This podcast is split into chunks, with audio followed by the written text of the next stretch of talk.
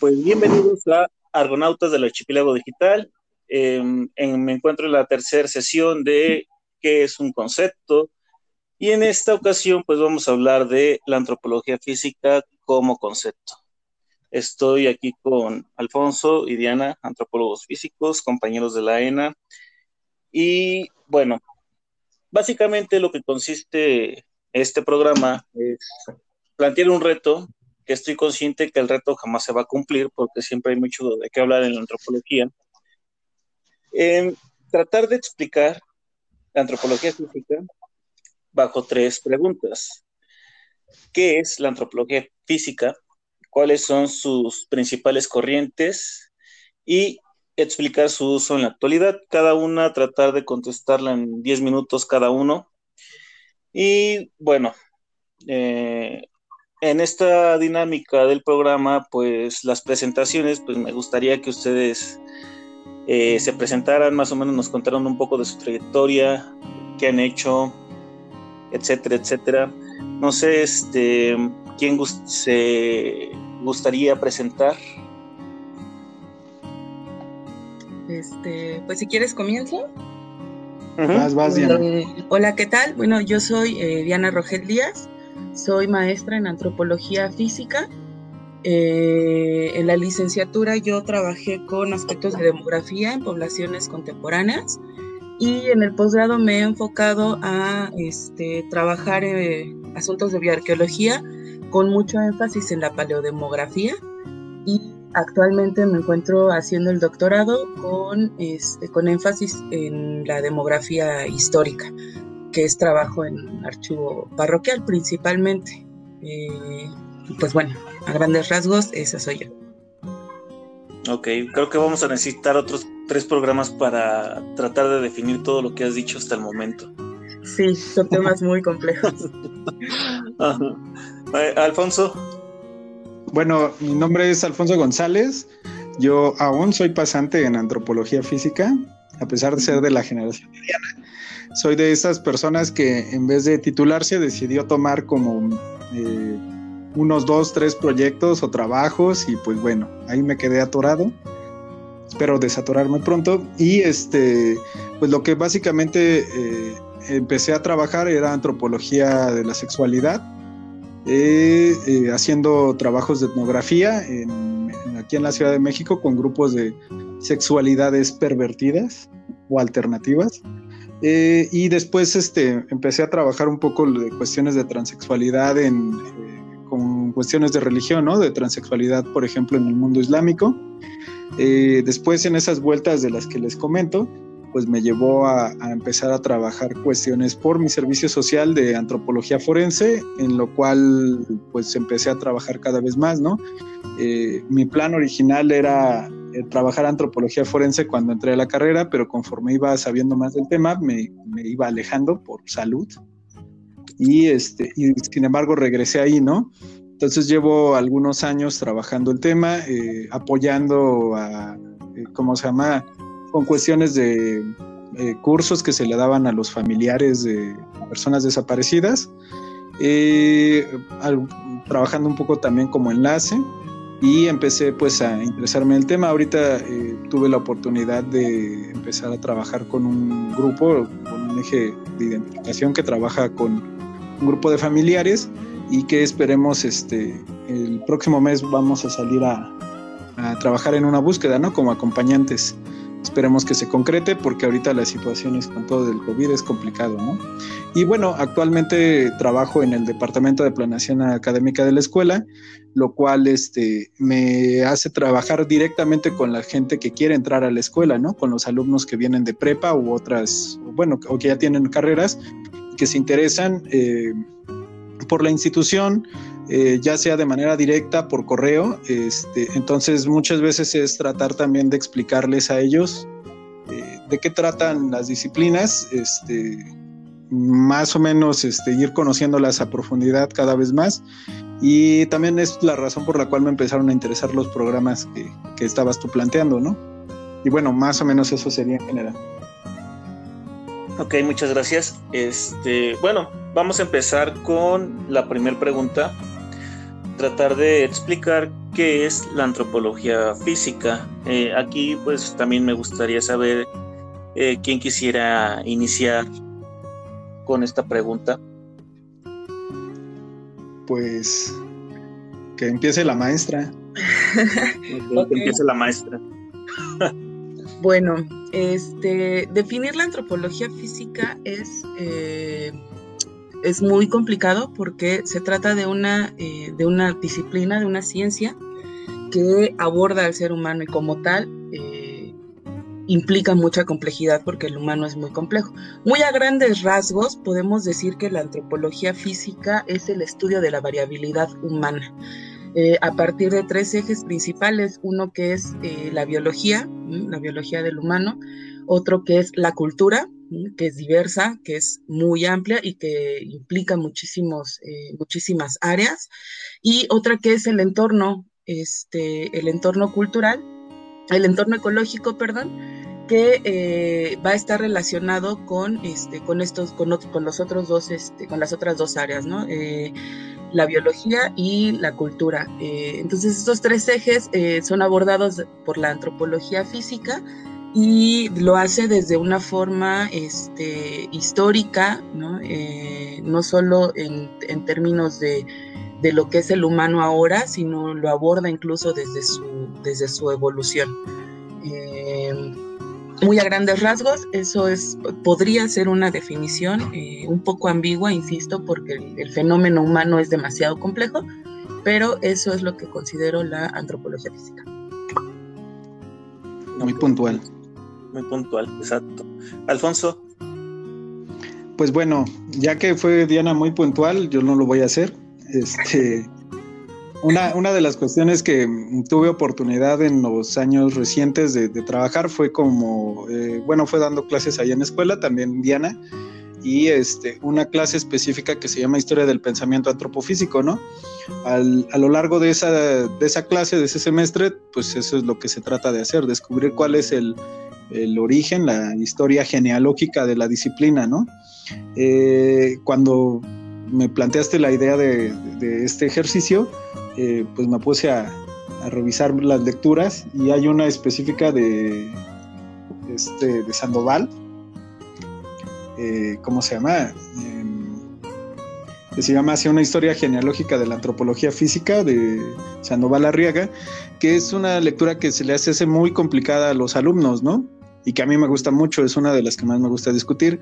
En ella lo que plantea Sandoval con respecto a la antropología física es que eh, primero habría que definir qué es, eh, ante los ojos de los demás disciplinas antropológicas, pues nos ven como los científicos, ¿no? Por la metodología. Eh, lo que define Sandoval es de que pues no es precisamente una ciencia o una disciplina, sino un campo teórico eh, con elementos científicos e ideológicos, ¿no? Suena muy complicado, suena como un, son este, eh, algo bastante complejo, ¿no? Muchos conceptos ahí en una sola, este, en un solo párrafo.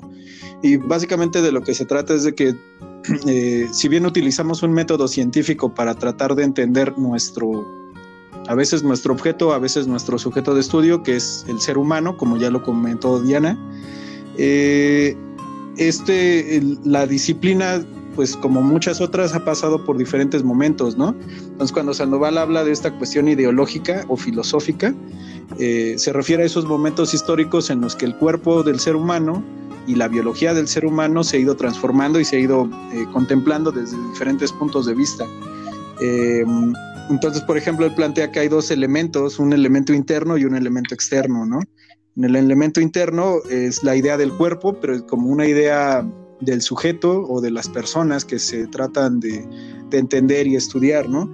Y un elemento externo que es la cuestión política, social, económica que le ocurre a esos sujetos. Es decir, el cuerpo humano tiene como una cuestión medio dual eh, con respecto a lo que vive el sujeto, lo que experimenta en su día a día eh, y lo que significa esa eh, es, digamos, ahí en ese cuerpo del ser humano se concretan varios fenómenos sociales, económicos, demográficos, ¿no? Eh, y bueno, lo que trata de hacer la antropología física, creo que al desprenderse de las, eh, cuestiones eh, ya científicas del siglo XVIII, XIX, específicamente de las cuestiones de la zoología y de la biología, es tratar de entender el, cuerpo humano eh, como un cuerpo organismo, eh, un cuerpo especie, ¿no? Que tiene una historia biológica. Entonces, todo esto enmarcado en la teoría evolutiva darwinista, lo cual ya hace que se vayan complicando, ¿no? Si se van dando cuenta, pues son varias capas eh, y es la razón por la cual eh, les digo esta lectura a mí me gusta mucho en esa clase y que creo que es muy complicada, ¿no? Porque de repente parece que son demasiadas capas que leer y que entender, ¿no? Eh, también creo que Diana también este, está consciente de ese tipo de situaciones o de dificultades al momento de definirlo, con cuestiones como las que plantea, por ejemplo, este Ay, este, se me fue este nombre de, eh, de este libro del caballero, Las andanzas del caballero inexistente. José Luis Vera Cortés. José Luis Vera Exactamente, ¿no?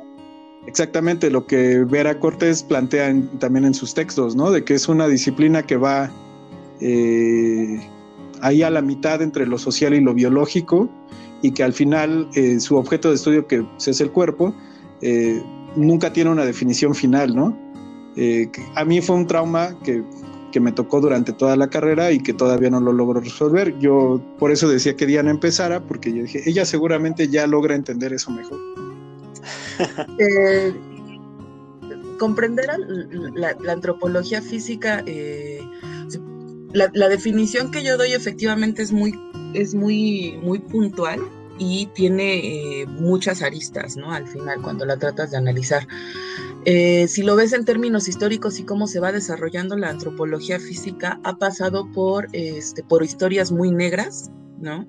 Este, el desarrollo de la antropología física está muy sujeta al, a este determinismo biológico eh, que se desarrolla este, a partir de, bueno, desde el siglo XVIII, ¿no? XIX, en la que hay una este, una relación muy fuerte con, este, con el establecimiento de jerarquías a través de, este, aspectos eh, biológicos. Eh, esa, historia se supera a partir, eh, muchos lo, plantean con, con Alex Jadrica, ¿no? Más o menos a partir de los 1950, en donde él propone que, 56 me parece, en donde él propone que hay que dejar de describir, para tratar de cerrar esa brecha en la que la descripción tiene una, una carga este, eh, jerárquica en términos de poblaciones. Este, y se empieza más bien a plantear objetos de estudio, preguntas de investigación, ¿no? Eh, se empieza a ampliar justamente la comprensión del fenómeno, del fenómeno humano. Yo voy, quiero hacer una confesión antes de seguir. Y es que soy eh, antropólogo físico de closet. En el sentido de que yo cuando yo llegué a la ENA, eh, fue por un profesor de historia, y cuando compré el manual de, las carreras, cuando leí todas las carreras y, más o menos lo que me llamó mucho la atención a mí fue la antropología física. Y digamos que em, yo, el primer examen que hice en la ENA no me quedé, pero mi, opción, y era de las veces que nada más escogías una opción y si no te quedaste ya fuiste. Em, pero yo había escogido antropología física y yo ahí eh, siempre culpé a Bones porque a partir de Bones se saturó la carrera de antropología física, que es... Ah, ya, ya. Eh, fue, de hecho, yo llegué a, la. Yo no conocía a Bonds hasta que me comentaron eso, ya que reprobé el examen. Entonces, aquí la, la, pregunta que, me surge, ya teniéndolos ustedes dos, este, ¿la antropología física es Bonds? No. es, es, es, como si creyeras que conducir es este es rápidos y furiosos o una temperatura horrible y, eh, atrapado en medio de la lluvia y pues no es rápidos y furiosos, ¿verdad? Fíjate que algo curioso que justo pasa en mi generación creo, creo que pasó lo mismo este, estaba el apogeo de todas estas series eh, que tienen que ver con criminalística, con, con identificación, ¿no? De restos, este, de restos, pero en términos como forenses o metidos en lo legal, ¿no? Es tal el boom que tienen que efectivamente mucha gente cree que eso es la antropología física. Este, y no, y no. Este, lo que sí hay que tener como cierta, eh, que, eh, lo que tendrían como mérito es que han, eh, han, dado a conocer el nombre de la antropología, más no de la antropología física, ¿no? porque el cómo se desarrolla la antropología biológica o la antropología física en Estados Unidos o en México o incluso en otras latitudes es muy diferente, el objeto de estudio es diferente. Entonces, este, bueno, por lo menos ya se sabe que existe la antropología, ¿no? Pero también sirvió, sabes, como filtro, porque justo mucha gente entra con esa idea y cuando te encuentras con las primeras materias, ¿no? Que encuentras estadística, por ejemplo, es un choque horrible para la gente y deserta, ¿no? Y entonces nos dejan con las personas que realmente queremos estudiar antropología física, lo cual está muy bien. Eh, pero no, o sea, concreta y rotundamente, la antropología física no es buena. no. Exacto, ¿no? Por ejemplo, yo, también he tenido la oportunidad de dar clases en algunas de estas eh, pues escuelas emergentes, por llamarlas de alguna manera, de criminalística y criminología y demás. Y pues eso es la forma en la que creen que, es la antropología, o sea, ni siquiera creen que existe la antropología física, creen que es directamente antropología forense, ¿no? Este, pues sí, esa es la imagen que tienen, que vas a llegar y vas a utilizar una super tecnología para poder este, discernir este, que alguien cayó 45 metros porque estaba tomando la noche anterior, ¿no? O a mí no me gusta mucho Bones, pero recuerdo mucho uno porque ya estaba en la carrera. También igual que Diana, pues yo ni lo ubicaba mucho. Este, no, digo, más bien como ahorita mencionaste, yo no lo ubicaba, pero cuando ya estaba en la carrera, recuerdo que vi un, un episodio donde se muere un chavo que se sube un carro al toldo por andar ahí haciendo como locuras de juventud y el personaje principal de Bones, la chica, que creo que se llama Bones, ¿no? O así le dicen. Este, ajá, que, dice, es que es, es lógico. Y dije, acá, ah, hijo, ¿cómo que es lógico? es lógico porque a esa edad todavía no se termina de desarrollar la corteza prefrontal, no hace cosas este, normales, hace cosas descabelladas. Y dije, órale, no, pues sí, yo... Sí, o sea, sí fue un salto de 190 grados, de, 360 grados, ¿no? Una vuelta así. ok.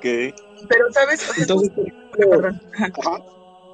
no, no, no, dilo, dilo. Es que justo eh, eh, este ejemplo que pones creo que es muy bueno para, para empezar como a ver por qué, este, por qué el pensamiento de este, eh, de este diálogo o de este, de este episodio y cómo difiere lo que nosotros este, concebimos, ¿no? Como lo que es el estudio de la antropología física o antropología biológica.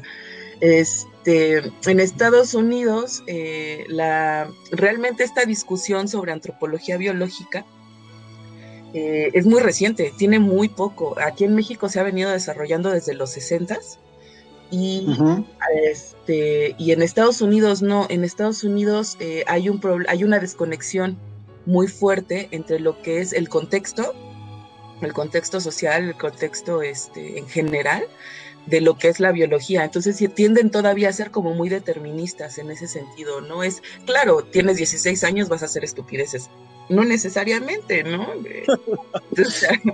no, no, porque estás dejando de seguir haciendo estupideces. Claro, se puede tener, claro, ¿no? Eh, entonces, ese pensamiento es muy determinista en Estados Unidos y aquí en México no. Aquí en México, eh, a partir de los años 60, eh, principalmente con todo lo de los movimientos estudiantiles que hay, la introducción del pensamiento marxista, este, del materialismo y demás, eso empieza a impregnar muy fuerte a, las, a esas generaciones, estamos hablando de, este, de Federico Dickinson, de Lourdes Murillo, de Patricia Hernández, de Carlos Serrano, ¿no? En donde ellos empiezan a ver que, eso se tiene que romper y empiezan a introducir los, este, los modos de producción, todos estos conceptos para entender al fenómeno humano, no empiezan a meter el contexto. Y en Estados Unidos esta, esa discusión es relativamente muy joven, ¿no? Ajá. Sí, sí, sí, sí, ahí con... Eh, tú estabas, no, te, creo que te fuiste cuando en el último COMAS, en el último Congreso de Antropología Física, el Congreso de Antropología Física, este, al menos el de México, este, Fuentes precisamente estaba hablando de eso, ¿no? De que este tipo de discusiones con respecto a tratar de poner en duda qué es la antropología biológica, pues son muy recientes en Estados Unidos y aquí tienen, pues, o sea, desde los 60 y desde antes, ¿no? Que lo que, por ejemplo, y tú lo sabes también, Diana, eh, la relación de la antropología física con arqueología a través de la bioarqueología también es una discusión como novedosa para el mundo anglosajón, ¿no? Claro. Cuando en, cuando en realidad para nosotros es... Es el pan pues, de, cada día. ¿No? Es el pan de cada día. Eh, la bioarqueología en, en, Estados Unidos surge con la definición que empiezan a dar, que empieza a dar Jane Wickstra, creada en el 79, a partir de los trabajos que hace este, Frank Saúl y, y, demás, en donde empiezan a tomar en cuenta el contexto arqueológico y el contexto histórico de las poblaciones esqueléticas que ellos estudian, o de las muestras esqueléticas que ellos estudian. Y esto lo vienen trabajando, o sea, el primer intento fue de cerrarlo y fue a finales de los 60. Ándale. Este, aquí eh, se empieza, se desarrolla el modelo de este, salud y sociedad a partir de los 70 y ellos empiezan a, a, manejar el modelo biocultural a finales de los 79. Y aquí ya había trabajos de tesis con ese modelo. Órale. Bueno, eh, em, ya que estamos arrancando en esto de las corrientes, eh, podríamos pasar a la, siguiente pregunta de que, bueno, ¿cuáles son las principales corrientes de la antropología física? Yo como antropólogo social, pues conozco las que se dan en, mi carrera, pero justo a pesar de que digo de que me gusta mucho la antropología física, desconozco sobre cuáles son las corrientes que son manejadas por esta rama que es la antropología física o la antropología biológica, como lo han estado mencionando. Las cosas ahí yo, yo creo que sería ahí, ajá, exacto, ¿no? Sería complicado en el sentido de que, por ejemplo, los trabajos que hace esta Anabela Barragán, la doctora, Anabela, este, este, ¿cómo se llama? Eh, pues, van muy enfocados a eso, ¿no? De cuáles son las tesis que se, que se tocan, cuáles son los temas que se están este, trabajando, eh, pues ya, no solo ahorita, sino desde hace ya varios años y que tienen relevancia para la antropología física. Eh, confrontándolo con, los, ¿cómo se llamaría? Como con las corrientes clásicas o las, o las corrientes teóricas clásicas, este, eh, eso, ocurren cosas muy interesantes ahí. Yo creo que ese sería el primer problema. Cuando planteabas esa pregunta, fue lo primero que me llegó a la cabeza, ¿no? Que la antropología física, muchas veces creo que la gente de, sobre todo de licenciaturas, eh, van un poco a contracorriente contra esas este, corrientes teóricas clásicas. Diana lo sabe más, que está en su transición postdoctoral, digo, post, postgrado. Este, como, como, ¿no? Entonces, no es introducción a Bones y Bones 1 ni nada de eso. No, Bones, ¿cuál podría ser? Bones hay no sé, algo de eugenesia seguramente.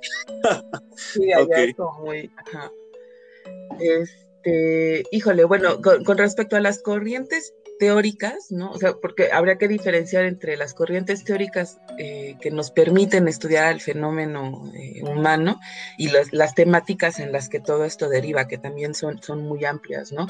Yo te diría el eje principal teórico a partir de, o sea, ya principalmente de los 50 que se empieza a introducir como tal, es este, la teoría evolutiva de Darwin. ¿No?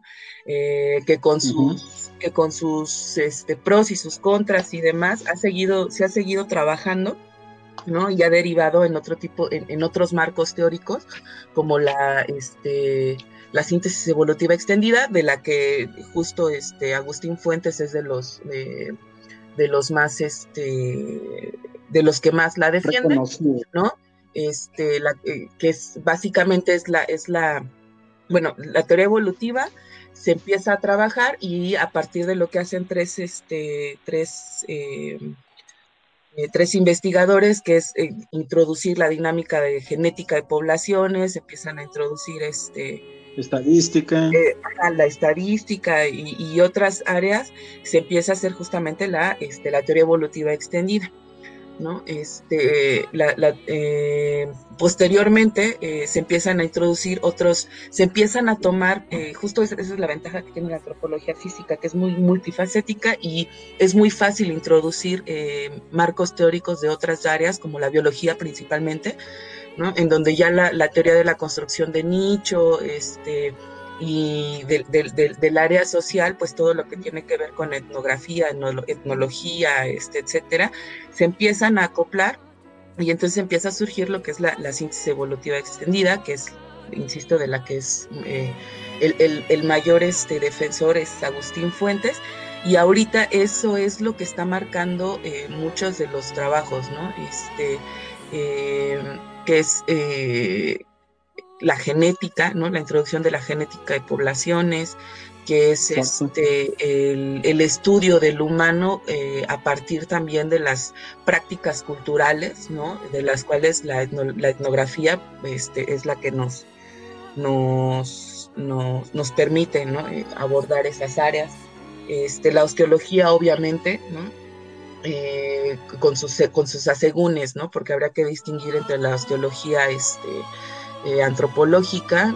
La osteología clásica y, este, y bueno, ahora nosotros como la usamos en, en bioarqueología, ¿no?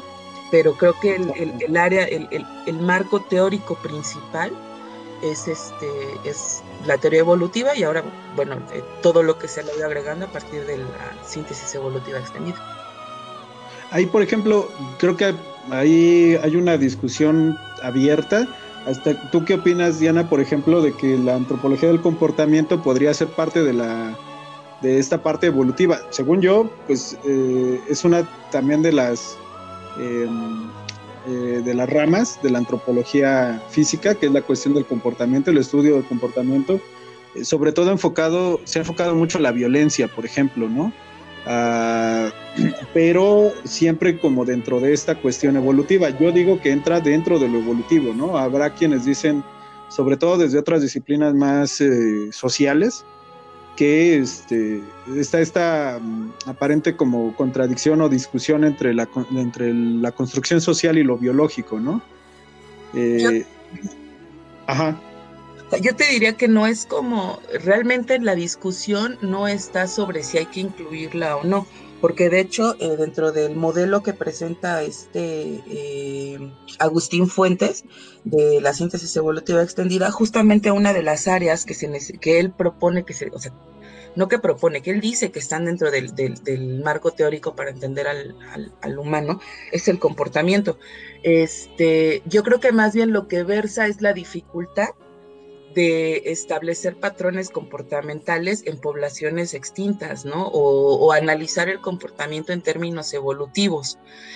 Eh, creo que ahí es, ahí es donde, donde flaquea un poco. Por ejemplo, eh, una de las áreas eh, que está tratando como de, conjuntar eso, que no es, no es tal cual antropología física, sino es, es de, la, de la arqueología, la, la arqueología postprocesual, ahora eh, tiene una vertiente que es la mm, arqueología del comportamiento, creo, una cosa así, en donde justamente pues se está tratando de hacer eso, o sea, eh, es cuáles son los procesos, eh, los procesos cognitivos necesarios para, para, para construir una herramienta, para transmitir, para replicarla y para transmitir ese conocimiento, ¿no?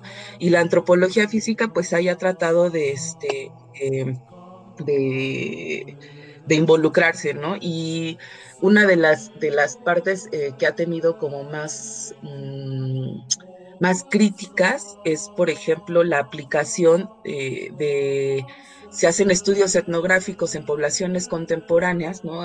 Eh, que, se cree o que se, que se tratan como de, de de, comparar, ¿no?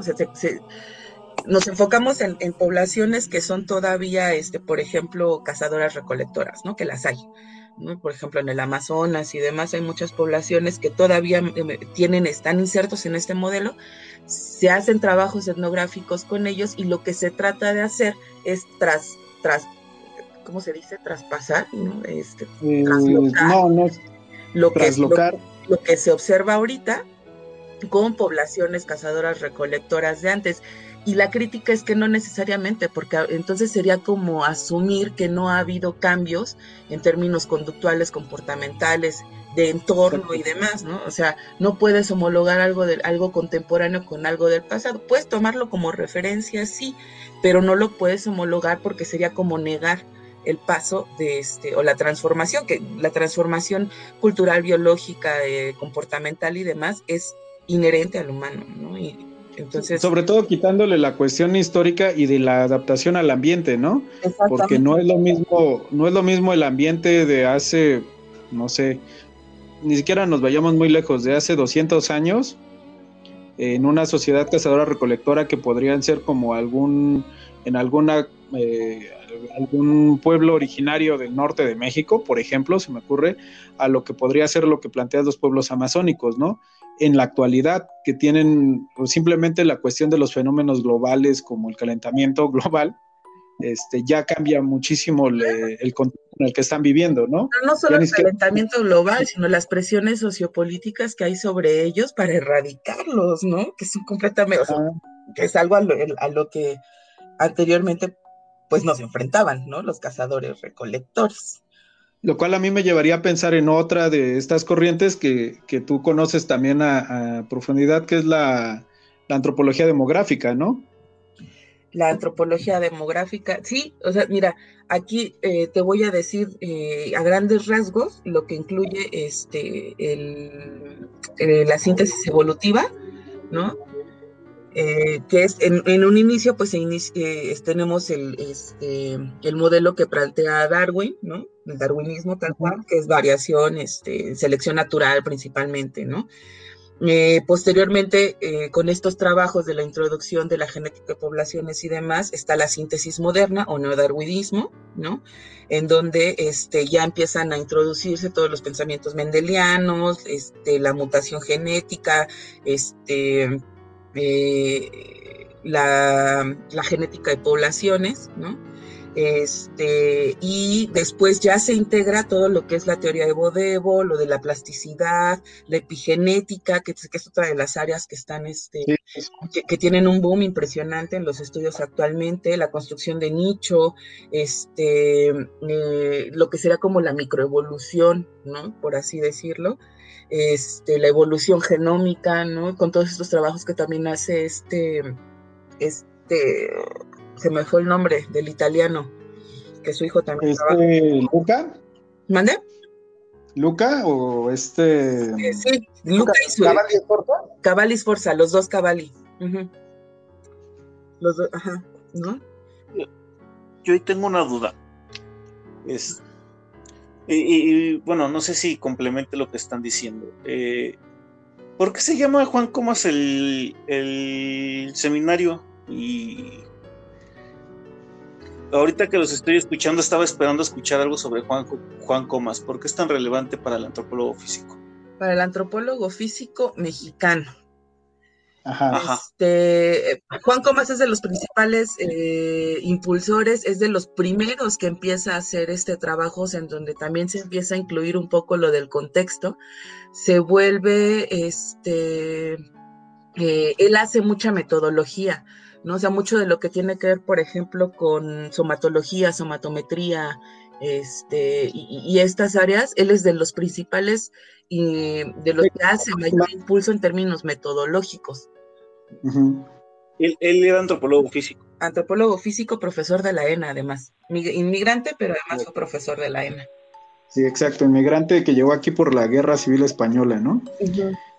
Ah, eh, eh, él, bueno, aparte tiene el libro de la antropología física, que creo que varias personas lo he discutido, antropólogos físicos lo, he llegado a discutir, eh, que por alguna u otra razón toman el manual de, Juan Comas, que es este, pues una de las yo creo que de las Biblias o la Biblia de la antropología física en México y puede ser muy relevante incluso hoy en día, ¿no? Sobre todo en lo que señala sus cuestiones de eh, sus juicios sobre razas y evolución, eh, lo que señala, lo que enseña. Eh, mm, yo creo que puede ser como bastante sorprendente el hecho de que a pesar de tantos años de, que haber, de haber pasado, porque pues estamos hablando de texto de los 40, si mal no recuerdo, ¿cómo se llama?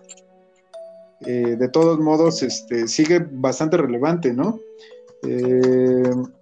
Y también, como dice Diana, ¿no? sobre todo lo más importante de, bueno, es que hay muchas cosas importantes, pero tal vez lo más importante sería esto, lo del manual, ¿no? Es del 67. El manual, sí. Eh, sí, que tiene que, o sea, aquí tenemos que tomar en cuenta el contexto justamente eh, histórico y el por qué incluso es relevante, y, eso nos lleva a la, relevancia actual, ¿no? O sea, durante todo ese periodo, hasta antes de los 50, el pensamiento, insisto, el pensamiento científico pues era completamente positivista, en la que se buscan leyes generales, este, en la que se busca como la verdad absoluta, bla, bla, bla, que tiene una raíz muy fuerte en todos estos trabajos eugenésicos, sobre este determinismo biológico, sobre esencialismo, ¿no? Y Juan Comas, eh, al igual que otros, eh, que otros este, antropólogos que han tenido mucho impacto en la antropología mexicana, como Boas, ¿no? Que son migrantes, que pasan por todas estas cosas, que empiezan a ver que existe algo que se llama variabilidad y que la variabilidad biológica no es inherente a la esencia del humano, ¿no? O, en términos, este, en términos esencialistas. Entonces ellos son de los, de los que empiezan a romper con este tipo de pensamientos. Esa es parte de la valía que ellos tienen, ¿no? Y Juan Comas aquí empieza a impulsar mucho todo esto, además de lo metodológico, porque obviamente la antropología necesita una metodología, este, eh, él empieza a romper con estos, con estos, este, con estos encasillamientos esencialistas. Ajá, yo creo que es eh, sobre todo el rompimiento con la tradición europea, sobre todo, de las clasificaciones, ¿no? De que solamente era clasificar muchas veces de manera racialista al ser humano, ¿no? Y entonces empezar a encasillarlo en términos este, deterministas eh, junto con otras personas, pero pues él, yo creo, como ahorita como le señala Diana, es uno de los principales impulsores de romper con esta clasificación, ¿no? De, este, de esos estudios, o sea, pulir las herramientas metodológicas, como en somatología, por ejemplo, bueno, sería somatometría, este, ¿cómo se llama?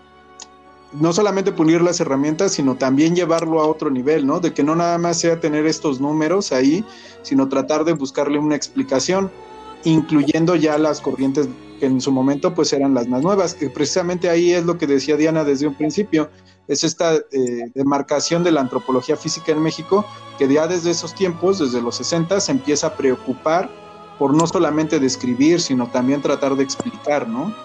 Eh, pero bueno, yo habría mucho más que decir de comas en general además profesor de muchos de los de los investigadores tiempo completo eh, con vasta trayectoria y que, han, que además han incursionado en temas nuevos, ¿no? No me sé muy bien la anécdota, pero por ejemplo Juan Comas fue profesor de Javier Lizárraga. Javier Lizárraga actualmente trabaja mucho sobre sexualidad, además trabaja mucho sobre comportamiento y este, en su tesis, eh, su primer tesis, él empieza a meter, empieza a plantear todas estas cosas de, la antropología sexológica, del comportamiento, y Juan Comas se queda así como de, argumentamelo bien y te la, y te la paso. También lo hizo Lizarraga que, que, este, que Juan Comas dice, claro, esto sí le compete a la antropología física y empieza a impulsar este, estas nuevas temáticas, ¿no? Y bueno, eso yo creo que no vamos ni a la mitad de los, de los, este, ¿cómo se llama? De las corrientes teóricas, ¿eh? Sí es muy vasto, no hemos llegado a cuestiones de, eh, ¿cómo se llama? De corporidad, por ejemplo, que es relativamente reciente. Eh, ¿Cómo se llama? Las cuestiones, yo creo que ahorita, como, como lo, ya lo señalamos varias veces, ¿no? Eh, lo más conocido de la antropología física, pues es la antropología forense, que por cuestiones, este, pues de nuestra realidad social está sumamente requerida, ¿no? Eh, que muchas veces este, también lo he platicado con varias personas en distintos contextos, que incluso se plantea la, necesidad de demarcar la antropología forense como, como, una licenciatura de la antropología física, ¿no? Yo, después de varias discusiones con varias personas, creo que no se debería de hacer, pero, por ejemplo, a eso es la cuestión de, señalarlo, es lo que también comentaba Diana desde un principio, la antropología física es sumamente diversa, sumamente adaptable a, lo entorno, ¿no? Entonces muchas veces incluso la definición de la, de la disciplina tiene que ver con, con a qué se está dedicando a estudiar o analizar, ¿no? Claro, el fenómeno humano es tan diverso que, por ejemplo, justo en términos, este, si, nos vamos al lado social de la antropología física, pues estudia todo esto de eh, la corporeidad, de, este, de, la sexualidad, de este, em, la, forma de estructurar el, este, eh, el entorno sociopolítico, económico del humano y cómo impacta en, lo biológico. Este, por, ejemplo, la antropología de la sexualidad pareciera que nos, dedicaríamos específicamente a una cuestión privada, ¿no? O íntima, cuando en realidad, eh, justamente esta tarde, eh, una amiga me estaba consultando por cuestiones de embarazo adolescente, ¿no? Eh, de cuestiones de fisiología y terminamos discutiendo a, Julio Stern, ¿no? Que también Ana conoce muy bien su trabajo. este, se llama? Con respecto a que no nada más es una cuestión biológica el hecho de que una, una chica adolescente se, se, pueda o no embarazar, ¿no? Sino que hay una serie de implicaciones sociales y políticas con respecto en el cuerpo de estas personas, ¿no? Entonces al final pues se va expandiendo, ¿no? Es como aventar una piedra en el agua, se van expandiendo todos estos puntos de vista que al final, yo por eso me gustaba la idea de Sandoval que les comentaba al principio, de que es en el cuerpo humano donde se concretizan todos estos procesos sociales, históricos, económicos, políticos, etcétera, que este, y precisamente por eso se me haría difícil como decir, son cuatro corrientes teóricas o son cinco ramas, pues no, podríamos seguir por otros 51 minutos, creo. Sí, este, eh, aquí mm, ahorita que están tomando esta cuestión de los oficios, bueno, de más bien de los enfoques eh, de investigación, eh, aparte de, que Boms ha difundido la antropología, creo que otro hecho que también este, lo difundió, o por lo menos aquí en México, fue la llegada de los antropólogos argentinos cuando lo de Ayotzinapa. Y entonces creo que eh, específicamente también, eh, o bueno, de, una manera general yo vi que eran solamente antropólogos físicos. Ustedes que están más metidos en materia podrían, este, bueno, de entrada aclararme eso y, y ya encaminados, este, explicar el uso en la actualidad de la antropología física. Ah, híjole, bueno. Dos preguntas, hermana. Sí, este, con, esto de lo del equipo argentino, ¿no? Eh, o sea, yo creo que aquí hay dos cosas. Una, la antropología realmente ha estado presente en el pensamiento mexicano, en, nuestro contexto, desde hace mucho tiempo. Eh, en un principio, de hecho, eh, muchos gabinetes eh, presidenciales tenían antropólogos en sus eh, como parte de sus colaboradores, ¿no? Eh, este, ay, se me fue el nombre de este, de este hombre. Ah, por ejemplo, en términos de alimentación. No, no, no. Hizo un ah, trabajo, él, se me fue el nombre, perdón. Este, bueno, pero él hizo un trabajo sobre nutrición, por ejemplo, en zona, y este trabajo es 60, 70 es un trabajo que se hizo sobre nutrición en, la zona sur, en donde pues hay desnutrición impresionante y él propone la introducción de este, por ejemplo, de la soya, ¿no? Este, eh, que es muy diversa, que se puede utilizar en diferentes tipos de alimentos, que tiene una carga nutricional muy buena y se da cuenta pues que rechaza, es, totalmente rechazado por las poblaciones porque, porque no sabe bien, porque no es parte de su cultura, porque eh, o sea, el punto es, realmente la antropología ha estado muy presente. ¿Cuál es el problema y por qué empieza a surgir eh, o por qué empieza a tomarse como más en cuenta en la actualidad? Bueno, uno por la por, la, por las problemáticas sociales que vivimos, ¿no? En, lo, en donde la emergencia tiene que ver con la violencia justamente y con, y con este, esta comprensión que tiene el antropólogo físico de lo biológico y, este, y, de, lo, y de lo social, ¿no? E, esta,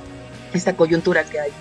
Y la otra es porque tristemente se ha relacionado mucho la antropología física con, este, por ejemplo, con, con este pensamiento de, de, la arqueología, pero de la arqueología de los megamonumentos, ¿no? Entonces, eh, a mí me pasaba que cuando yo entré a antropología me decían, ay, entonces estudias mayas, ay, entonces estudias pirámides, ay, dices, no, o sea, no, ni al caso. Podrías. O sea, sí podría. Podrías, pero, ¿no? Pero, pero no. No es, no es, el eje, no es el eje de estudio de, de, de, la antropología física, ¿no? Este, pero sí ha habido una. Eh, a partir de que, de que, justamente a partir de que empieza a haber una ruptura de, los antropólogos con el Estado, con este Estado, eh, con este Estado que todavía tiene, tenía un pensamiento colonialista de integración de las poblaciones indígenas, de volverlos, ¿no? de, de, este de la unidad nacional y demás, los antropólogos rompen con eso y dicen, no, pues lo que hay que respetar justamente, o lo que hay que estudiar justamente es esta variabilidad ¿no? Es, es, esta multiculturalidad que hay en México, no, no, no, no, diluirla, sino más bien hacerla presente. O sea, hay una ruptura con el Estado y obviamente pues, hay una ruptura que empieza a haber un, una segregación de la antropología en general, no solo de la antropología física, ¿no? sino de la antropología en general con, con, este, con, con el pensamiento mexicano, ¿no? Ya últimamente con, con, todas estas emergencias de la, de la, violencia, pues empieza a ser presente, pero no totalmente, ¿no? O sea, la antropología en general y la antropología física en particular, eh, aún falta mucho este, la, la, la, difusión de cuáles son todas estas vastas áreas en las que se puede, eh, en, las que, en las que tiene una, una, una injerencia, ¿no? Exacto. Bueno, Alfonso. Sí, sí, sí, es que estoy pensando en varias cosas. Bueno, por ejemplo, lo que decía, primero, eh, lo del equipo argentino, ¿no? Eh, yo creo que sí se, es una de las cosas como más conocidas de la antropología forense en México, por, vaya, por la importancia del caso eh, de Ayotzinapa, eh, por, por la cuestión mediática,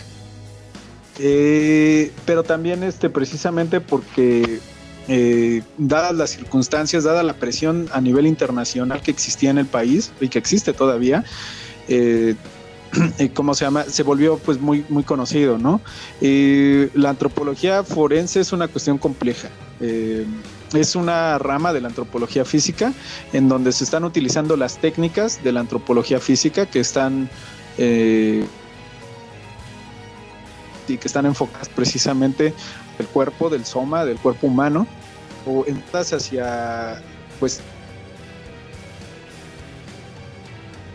eh, de manera, eh, a resoluciones legales, ¿no?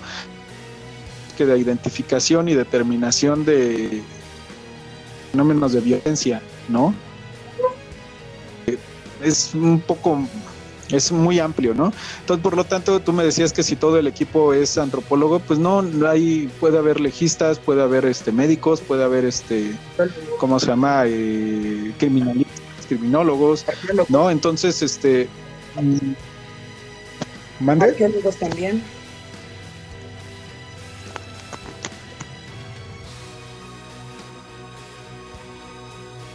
Se está...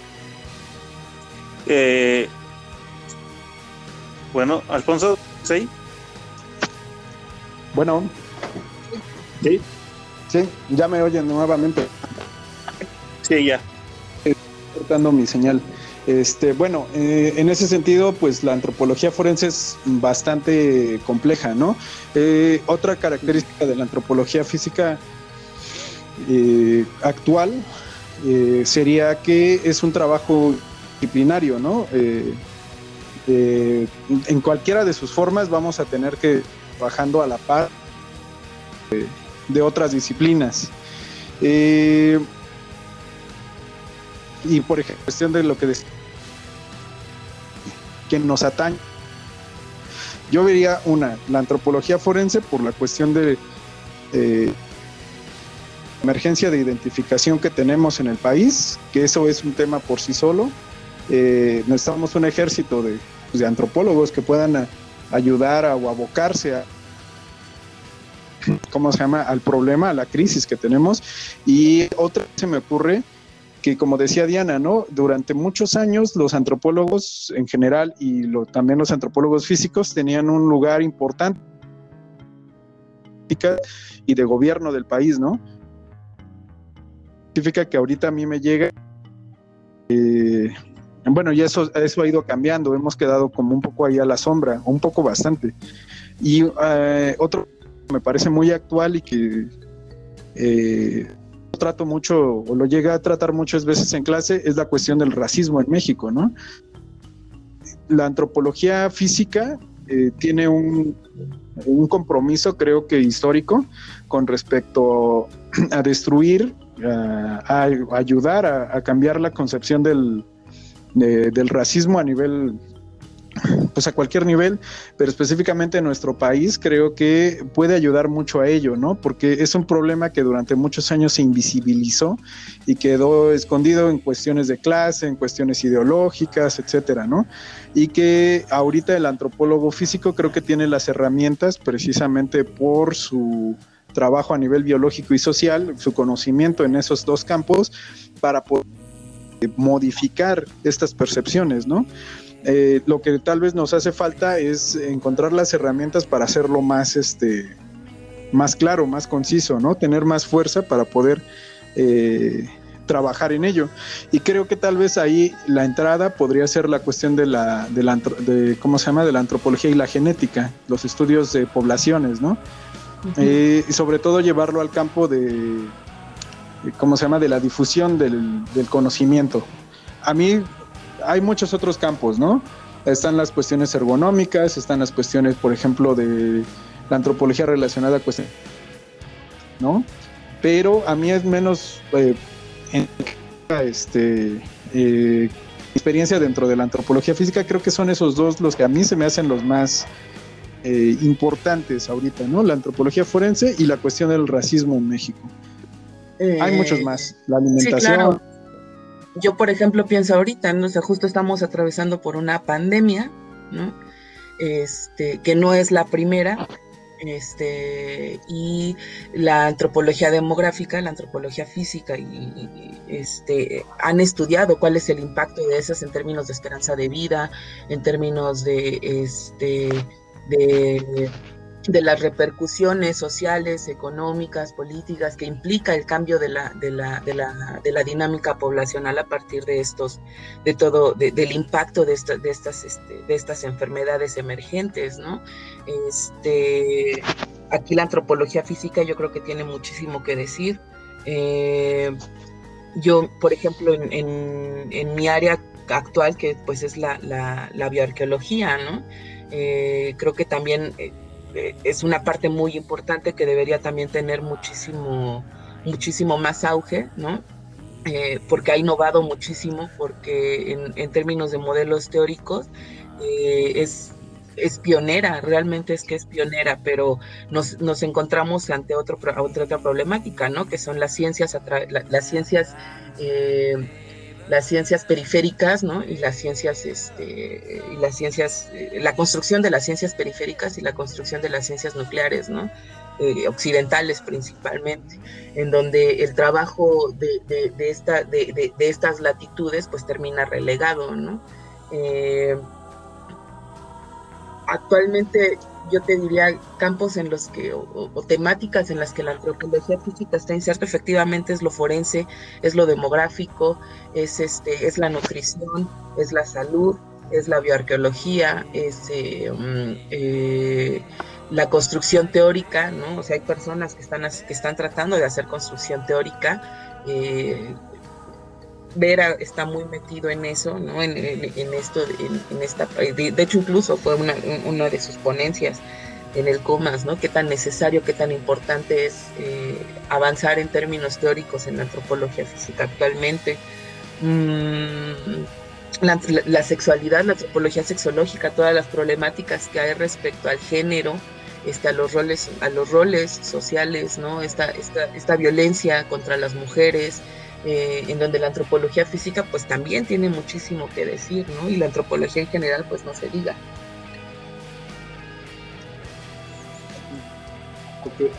bueno, este, em, sí, bueno, yo en lo general mucho de lo que de las noticias que me llegan sobre antropología física, como ahorita lo están mencionando, eh, sí tiene que ver mucho con la antropología forense, sí tiene que ver mucho con la antropología demográfica, la ergonomía, todo esto. Em, bueno, como se habrán dado cuenta, pues ya llevamos una hora de, plática, una hora de discusión. Eh, y ya, eh, bueno, para entrar a la fase final de, del programa, pues quisiera saber alguna reflexión final de ustedes en torno a todo esto que hemos estado discutiendo.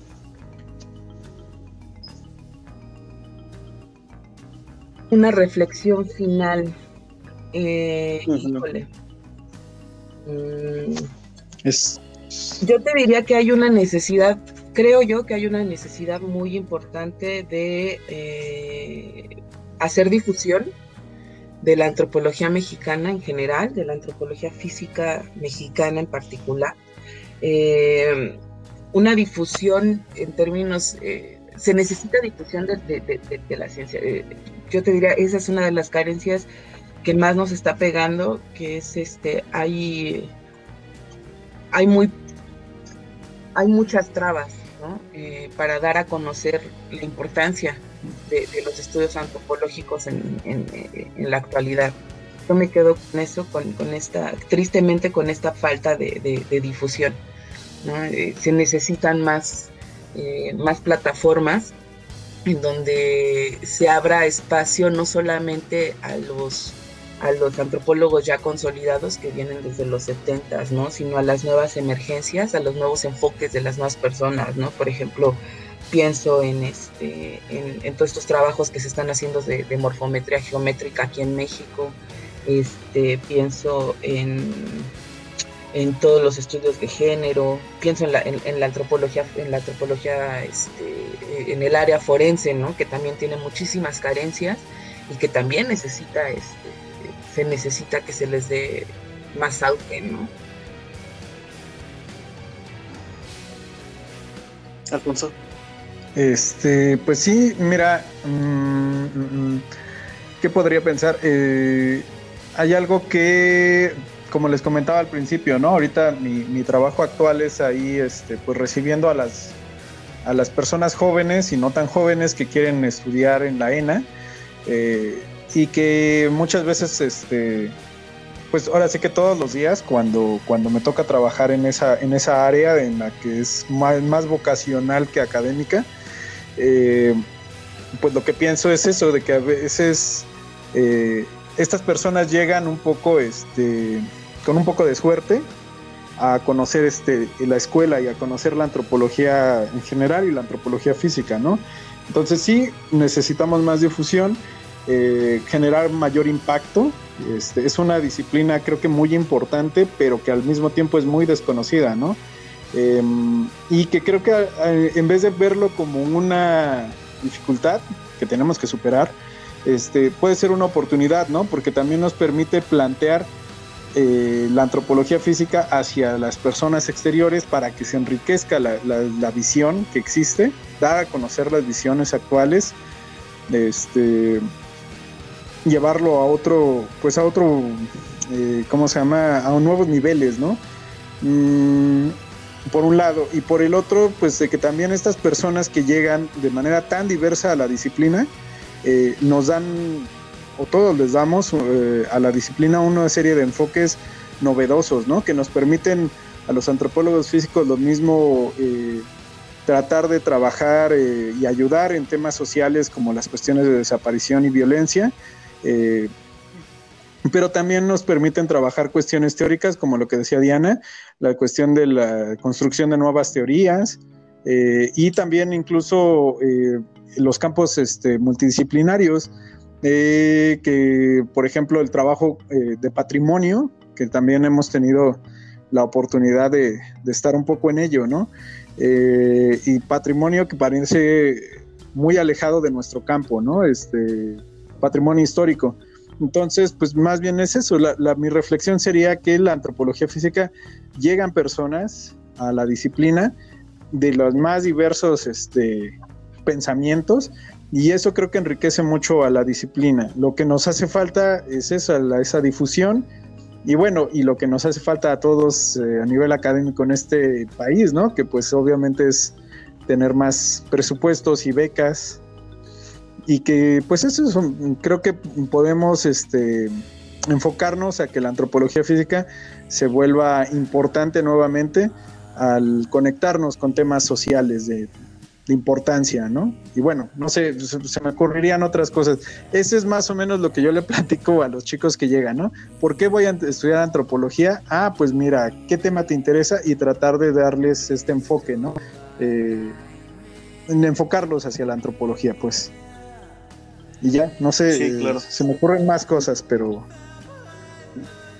Eh, sí, bueno, se supone que esa es la, última pregunta que les hago para un cierre, pero justo ahorita con todo lo que me estaban comentando, me llegó a la mente una anécdota de cierto director de cierta institución de antropología que estuvo en cierto museo de antropología, eh, en cierta conferencia de antropología, este, que mencionaba que está muy padre todos los nuevos proyectos que están sacando los jóvenes, pero lo que le interesa a cierta institución de antropología nacional es este lo indígena.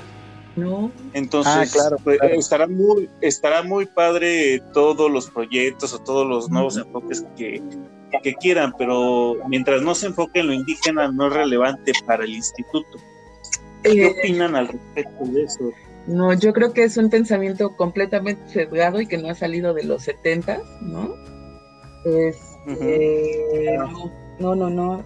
Eh, ¿qué, es lo, ¿Qué es lo que pasa con, con, esta, con esta afirmación?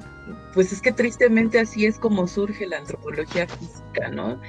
Yo no digo que no se tenga que hacer, lo que digo es que la el, el conocimiento, la, construcción científica actual requiere que sí que lo incluyamos, pero no que nos quedemos ahí, ¿no? O sea, eh, no es rechazar esa parte, sino más bien ampliarla.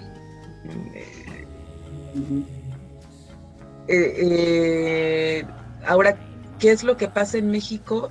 Pues que México tristemente pues es palomero, ¿no? Entonces se le va a dar, se le va a dar impulso pues a lo que llame la atención, a lo que, a lo que en términos económicos realmente nos vaya a dejar, ¿no? O sea, aquí en México es como este, la población indígena y, estos, estos grandes constructores de pirámides y bla, ajá, sí, pero esos ya no están y lo que estamos haciendo es segregando justamente a la población indígena contemporánea.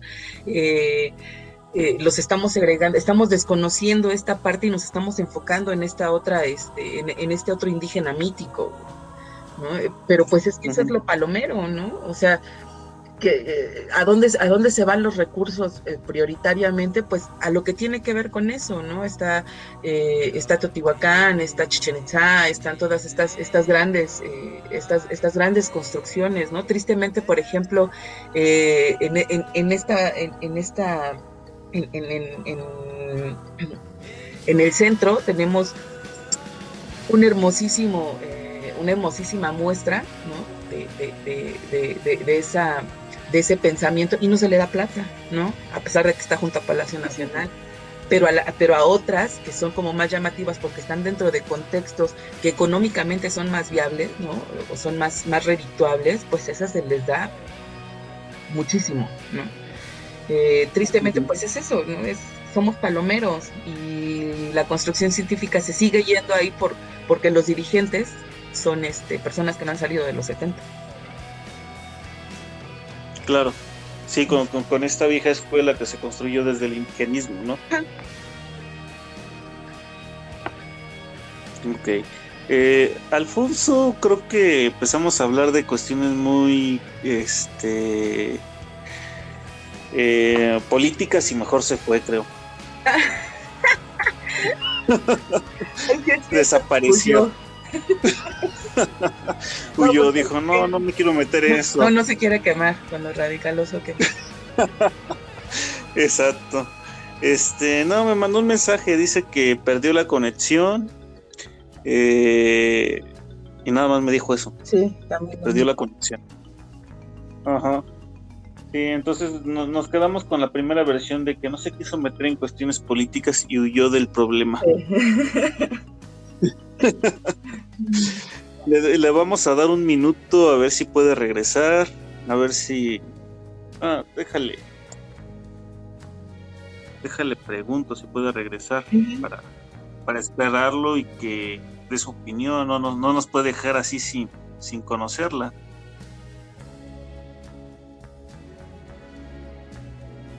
Pero sí, también este, estoy totalmente de acuerdo con, contigo de que sí es como una escuela muy dada a este, pues esta primera, eh, podríamos decirlo, construcción teórica de la antropología mexicana, que es el indigenismo, ¿no? La integración pues, del indígena al Estado Nacional. Sí, exacto, pero también creo que eh, todas estas problemáticas económicas pues justo nos están repercutiendo de forma horrible, ¿no? Lo que ahorita se está buscando pues es sacar plata y en dónde vas a invertir pues en los lugares en los que te van a dar plata y la construcción teórica, metodológica, científica y demás pues la dejas aparte, ¿no? Este, no le estás dando el auge que se le debería dar, ¿no?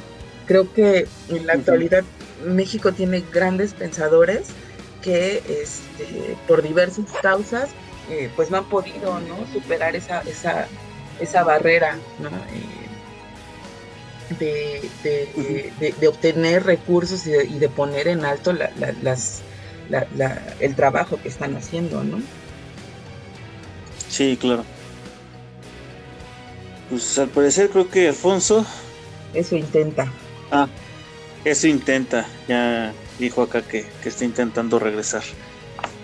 Este, sí, efectivamente, pues tú, como ya lo, comentaste, de hecho uno cuando entra al Museo de Antropología, lo primero que ve, pues eh, es, la parte precisamente la arqueológica, que es a lo que te hacen referencia, eh, eh, que es lo que está en el imaginario de todas las personas cuando les dices eso.